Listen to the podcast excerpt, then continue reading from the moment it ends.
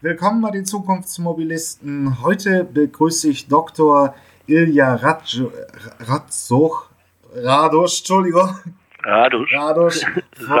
Fokus von der, äh, zum, von der Fraunhofer Gruppe aus Berlin. Bitte stellen Sie sich einmal kurz vor. Genau, mein Name ist Ilja Radosch. Äh, ich bin Leiter der Abteilung Smart Mobility am Fraunhofer Institut Fokus und kümmere mich hier um alle Bereiche der, der smarten Mobilität. Das heißt, wir schauen hier auf das automatisierte Fahrzeug, ähm, aber auch auf die Digitalisierung des Straßenverkehrs, also das Gesamtsystem, Stadt zum Beispiel, äh, und wie wir da mit Mobilität auch unseren Beitrag für die mehr Verkehrssicherheit und mehr nachhaltigen Verkehr leisten. Zwei Begriffe, die ich spannend finde. Äh, das Begriff Smart, definieren Sie das mal für sich, weil es ist in den Medien ja nun eins der großen Buzzwörter geworden in 16, 17, 18.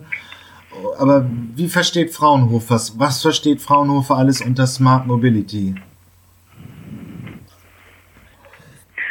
Smart Mobility heißt, und vor allem der Begriff Smart heißt zunächst, dass wir das, was wir Menschen auch machen, wir sind ja eigentlich auch schlau oder versuchen es zu sein und, und ein Teil der Schlauheit kommt dabei äh, hervor, wenn wir sagen, wir können Daten erheben, wir können Daten auswerten und dann entsprechende Schlüsse äh, ableiten aus dem, was wir in, mit unserer Umwelt erfassen und sehen.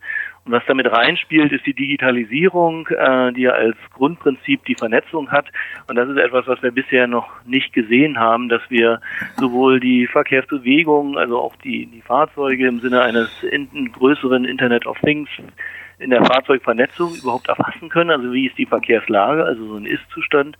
Wir können aber auch, ähm, und das ist das Spannende, die, die Bedürfnisse der ähm, ja, Reisenden viel besser erfassen. Also wann will wer von wo nach wo, habe ich Zeit äh, oder habe ich es eilig, weil ich zu einem Termin muss.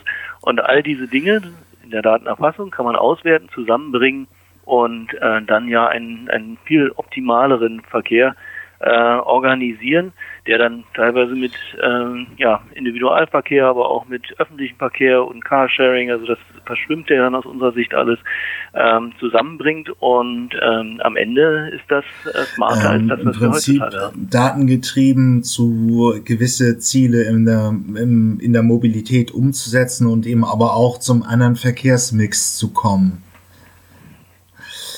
Gut. Und dann mhm. natürlich der zweite Punkt, Nachhaltigkeit. Was hat, was hat Fraunhofer da für ein mhm. Verständnis von diesem Begriff? Nachhaltig, äh, Nachhaltigkeit äh, sozusagen ist ja das Thema schlechthin. Der, auch der äh, Verkehrssektor, der muss seinen Beitrag leisten zum allgemeinen CO2-Reduzierung. Ähm, das kann man natürlich einerseits machen, indem man jetzt auf Elektrifizierung setzt, also andere Antriebsarten, lokal emissionsfrei sein. Ähm, wir sind jetzt nicht die Motoren oder die Elektromotoren-Experten, die das bauen. Da gibt es bessere und andere Leute, die das machen. Wir denken aber, dass wir äh, mit einer besseren Gestaltung des äh, Verkehrs und der Mobilität äh, unseren ja, nachhaltigen Beitrag äh, leisten können. Das äh, muss dann immer nicht heißen, dass ich auf Verkehr verzichte, äh, sondern ähm, im Prinzip eine bessere Organisation durch Datenerfassung, Auswertung äh, und entsprechende Hinweise. Äh, ja, das, das an die, Umweltthema ist natürlich absolut gravierend überall in den Medien. Aber was mich mal interessieren würde, welche sozialen Aspekte sind denn in der gegenwärtigen Mobilität schlecht und müssten in der zukünftigen nachhaltiger oder besser gesagt besser werden? Ja, also wir haben ein Thema mal rausgegriffen, das ist die, die Schadstoffbelastung und ähm, was wir lernen, ist, dass in der Schadstoffbelastung natürlich die allgemeine Belastung sehr hoch ist, dass es dann aber auch, äh, deswegen gibt es diese Schwellwerte, äh, immer bestimmte Situationen, Tage äh, und auch Gebiete gibt, in denen die Schadstoffbelastung besonders hoch ist, wo so ein Schwellwert überschritten wird und dieser Schwellwert ist dann besonders interessant für Leute oder ja, störend für Leute, die zum Beispiel Atemwegsbeschwerden haben oder dergleichen. Ähm, was man mit Digitalisierung sehr einfach machen kann, ist Hinweis zu geben, ähm, lieber Reisende, äh, passt doch mal auf, äh, hier ist jetzt ein sensibles Gebiet, wo aus Gründen zum Beispiel die Feinstaubbelastung, äh, trockenes Wetter, äh, viel Aufwirbelung durch Wind und dergleichen sowieso schon hoch ist. Und wenn äh, ihr irgendwo langfahren müsst, äh, sei es mit dem Motorrad, sei es mit dem Auto, aber vielleicht auch sogar mit, dem, mit dem Fahrrad, äh, dann nehmt doch mal ein paar andere Straßen. Das sind nur eine Minute oder zwei äh, mehr Wege.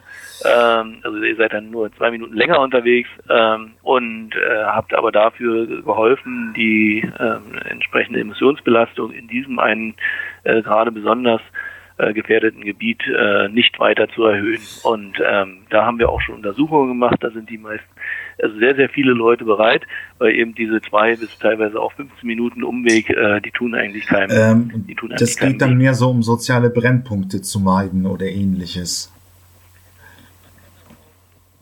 Also man kann das auch, also im Prinzip äh, kann man das mit jedem Wert machen. Man kann das machen mit äh, sozusagen, wo sind soziale Brennpunkte, man kann das machen, wo sind die Unfallhäufigkeiten, wenn ich jetzt sage, äh, ich bin nicht so ein sicherer Fahrer, äh, dann will ich eine Route haben, wo äh, sozusagen möglichst wenig Unfälle passieren, weil das ja meist äh, darauf hindeutet, dass es ähm, da eine, entweder die Situation unübersichtlich ist oder eben die anderen Leute, die da sind, ähm, etwas alles ein bisschen gefährlicher machen.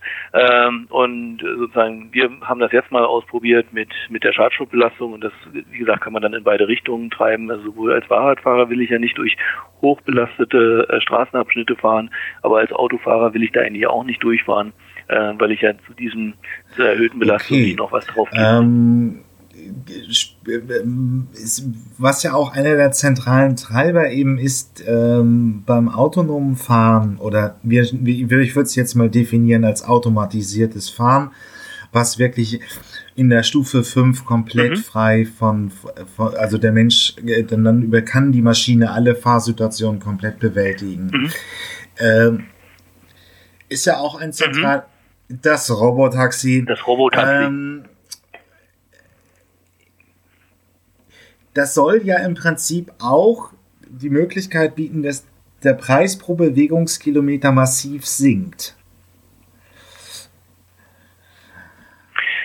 Das, ähm, also, sag ich mal, über den, den Preis ist die letzte, die letzte Gestaltung. Ähm, sagen wir mal so, wenn wir uns in einer Stadt wie Berlin die Außenrandgebiete anschauen, äh, dann haben wir da, äh, wenn wir sagen, eigentlich wollen wir die auch, sag ich mal, bis hin zur Erschließung von, äh, von Brandenburg und den Pendlern, die dann kommen, äh, wenn wir sagen, die sollen alle nicht mehr ihr, ihr eigenes Fahrzeug benutzen, weil das steht dann nur irgendwo rum in der Stadt, ähm, sondern sollen den ÖPNV benutzen. Äh, wenn wir dann uns überlegen, was muss ich denn da in der Breite, das ist nun mal bei so konzentrischen äh, Kreisen äh, im Prinzip alles an, an Busbewegungen äh, ab abdecken und neu einrichten und sozusagen, was brauche ich da an Busfahrern und Busfahrerinnen, äh, um das dann auch eben in der größeren Fläche rund um Berlin äh, und in den Randgebieten, also außerhalb vom S-Bahn-Ring, äh, wirklich abdecken zu können, dann habe ich da eigentlich schon ein organisatorisches Problem, dass ich so sch schnell und so viele äh, Busfahrer äh, gar nicht eingestellt bekomme. Und ähm, beziehungsweise das dann unendlich teuer wäre, weil äh, die könnte man ja nur locken, indem man ihnen jetzt sozusagen sehr, sehr viel Geld äh, zahlt und, und sozusagen die Büsse müsste man dann auch ab, anschaffen. Dann gibt's wieder Probleme, wenn man das eher dynamisch machen will, äh, also im Sinne von in den Ferien vielleicht ein bisschen weniger und äh, vielleicht auch tagesdynamisch, ähm, wo den Menschen ja auch, also den Busfahrer, Busfahrerinnen dann in diesem Falle Planungssicherheit geben muss. Da kann ich jetzt nicht sagen, du pass mal auf, also wie bei, bei Fahrdienstleistern wie Uber. Äh, jetzt sind gerade viele, viele Leute, die wollen in die Stadt rein, jetzt, jetzt steh mal aus vom Sofa und, und lass deinen freien Tag weg ähm, und, und fahr mal wieder ein bisschen Bus. Ähm, also das sorgt dafür, dass diese Erschließung dieser Außenbereiche einfach sehr, sehr, sehr teuer ist. Wenn wir jetzt ein Robotaxi haben, also dieses Level 5 autonome Fahren, ähm, dann fallen da viele von diesen Problemen und auch ja Kostenblöcken weg, aber es geht eigentlich eher um ein Mehr an Angebot und weniger um eine Reduzierung ähm, der, der, der Kosten. Im Innenstadtbereich, gerade wenn die Straßen ein bisschen voller sind, da ist so viel zu beachten. Ähm, Busfahrer, der, der fährt ja nicht nur per se den Bus, sondern der fährt auch vorausschauend, kann entsprechend bremsen. Das sind noch alles sehr, sehr große Herausforderungen für uns im automatisierten Fahren, also in der Umsetzung da wirklich so schlau und vorausschauend unterwegs zu sein, wie es ein, ein Busfahrer ist. In den Außenbezirken wiederum haben wir grundsätzlich weniger Verkehr. Meist ist das vielleicht sowieso ein Wohngebiet mhm. mit Tempo 30 oder dergleichen. Also da ist die, äh, das Problem auch viel kleiner. Das heißt, wir haben weiterhin äh, ganz normal Busfahrer im Innenstadtbereich, da auch die größeren Gefäße. In den Außenbereichen, da reichen eigentlich so acht bis zwölf Sitzer. Äh, die da quasi autonom pendeln. Und da ist dann eher die Dynamik äh, das Entscheidende, dass man da also schnell mal neue Routen einrichten kann oder schnell mal einen äh, Bus, Bus äh, neu einsetzen kann. Wie gesagt, diese äh, das Paradebeispiel ist ja immer die, die leeren Dieselbusse äh, die da durch Brandenburg fahren, die, die sind ja, obwohl es ÖPNV ist, überhaupt nicht ökologisch, äh, ähm, wenn die da leer rumfahren.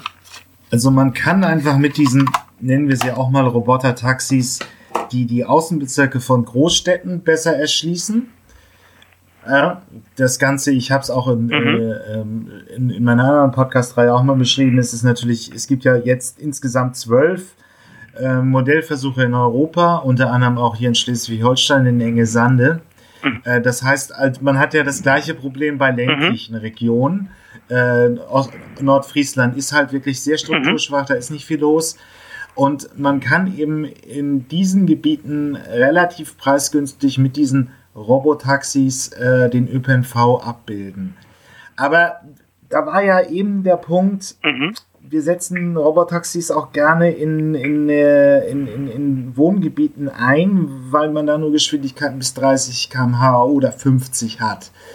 Würden Sie das, würden Sie heute, das hat Professor mhm. Winner schon am Freitag gesagt, würden Sie sagen, momentan ist alles bis 60 relativ sicher und machbar und darüber wird es schwierig? ähm, na, wenn Sie so fragen, da traut sich kein Hersteller äh, außer Waymo in den USA und das auch in einem sehr begrenzten Gebiet tatsächlich als äh, ohne Sicherheitsfahrer unterwegs zu sein und selbst den Test, ja. den äh, die Google-Tochter Waymo mit seinen Robotaxis gestartet hat, äh, da sitzen jetzt auch wieder Sicherheitsfahrer äh, hinter dem Steuer, weil sie sich eben nicht äh, äh, sag ich mal, wirklich sicher sind, dass die Software schon so weit ist. Also das merken wir ja äh, über all die Jahre. Wir waren ja alle sehr, ähm, sag ich mal, optimistisch, dass wir eigentlich im, im Jahr 2020 äh, schon allen sagen können, ihr müsst keinen Führerschein mehr machen. Wie gesagt, die, äh, die Herausforderungen sind noch nicht alle, alle gelöst. Und das liegt äh, an verschiedensten Gründen. Was wir auch noch nicht untersucht haben, muss man ehrlicherweise sagen, äh, im, im breiten Stil ist, was die, äh, wie das angenommen mhm. wird. Sie hatten ja die soziale Ebene schon schon angedeutet.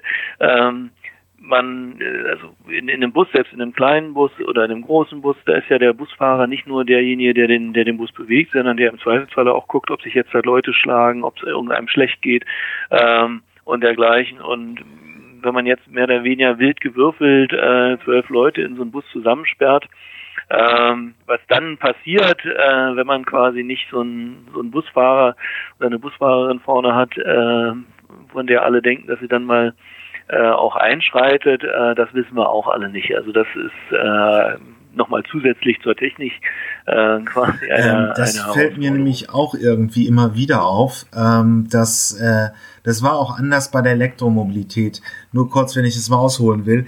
Ähm, schon 2012 mhm. gab es diese Modellversuche, wo Kurierdienste äh, und ambulante Pflegedienste mit elektrischen Fahrzeugen ausgestellt werden, was jetzt so ein bisschen breiter wird. Also Street Scooter äh, ist ja nun in der Flotte bei der Deutschen Post wirklich sehr stark verbreitet. Ich glaube schon über 9000 Fahrzeuge, stand April 2019. Jo, hier ist das Ende erreicht diese Episode aus der Podcast-Reihe die Zukunftsversion. Hier endet der freie Teil. Weiter geht's auf meinen Webseiten ähm, elektroauto.org slash Zukunftsmobilisten oder ähm, automatisiertes Auto.de slash Zukunftsmobilisten. Da kann man sich die vollständigen Interviews äh, gegen eine kleine Gebühr anhören. Ich habe auch eine Staffelung drin, also Menschen im AG 1 und 2 Bezug zahlen weniger als auch Studenten und Doktoranden. Schüler sind auch günstiger. Ja, ich freue mich aufs nächste Mal, wenn es wieder hier bei den Zukunftsmobilisten ein neues Interview gibt. Bis dann, tschüss.